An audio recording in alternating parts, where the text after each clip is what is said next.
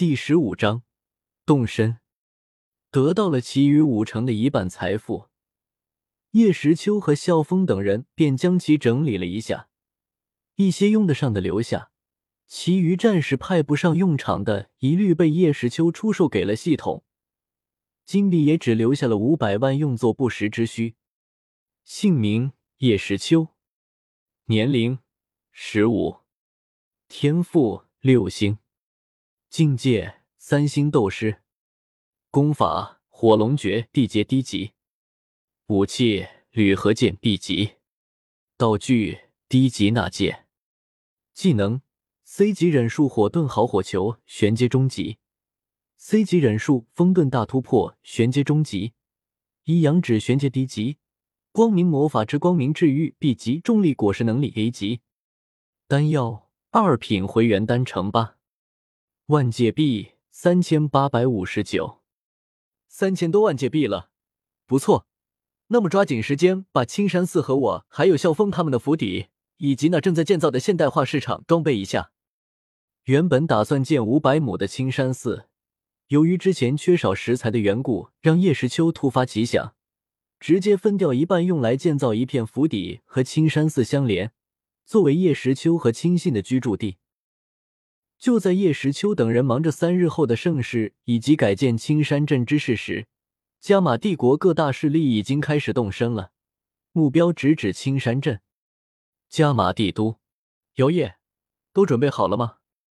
嘉刑天现在皇城之巅，对身后的一位女子问道：“一切事宜均已安排妥当，只待太爷爷下令。”女子说道。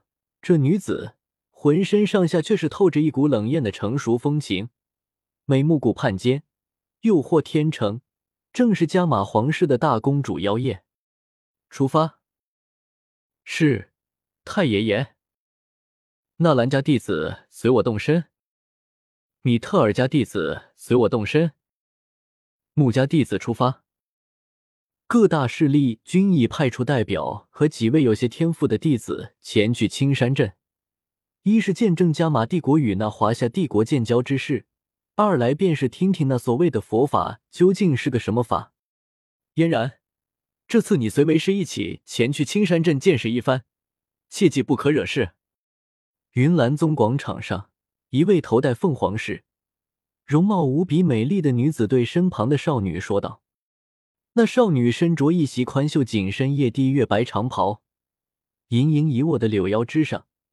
竖着一条淡银色的衣带，刚好是将那纤细的腰肢完美的展现了出来。玉手如柔荑，肌肤如凝脂。老师，那华夏帝国来人真的这么可怕？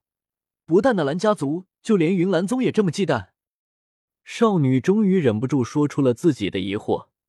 在她看来，云岚宗就是加玛帝国最强的存在。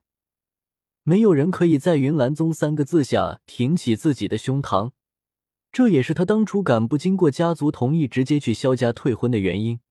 可是如今，不仅纳兰家，就连自己的老师云岚宗的宗主都吩咐不可惹事，这让一向自诩高人一等的纳兰嫣然有些不能接受。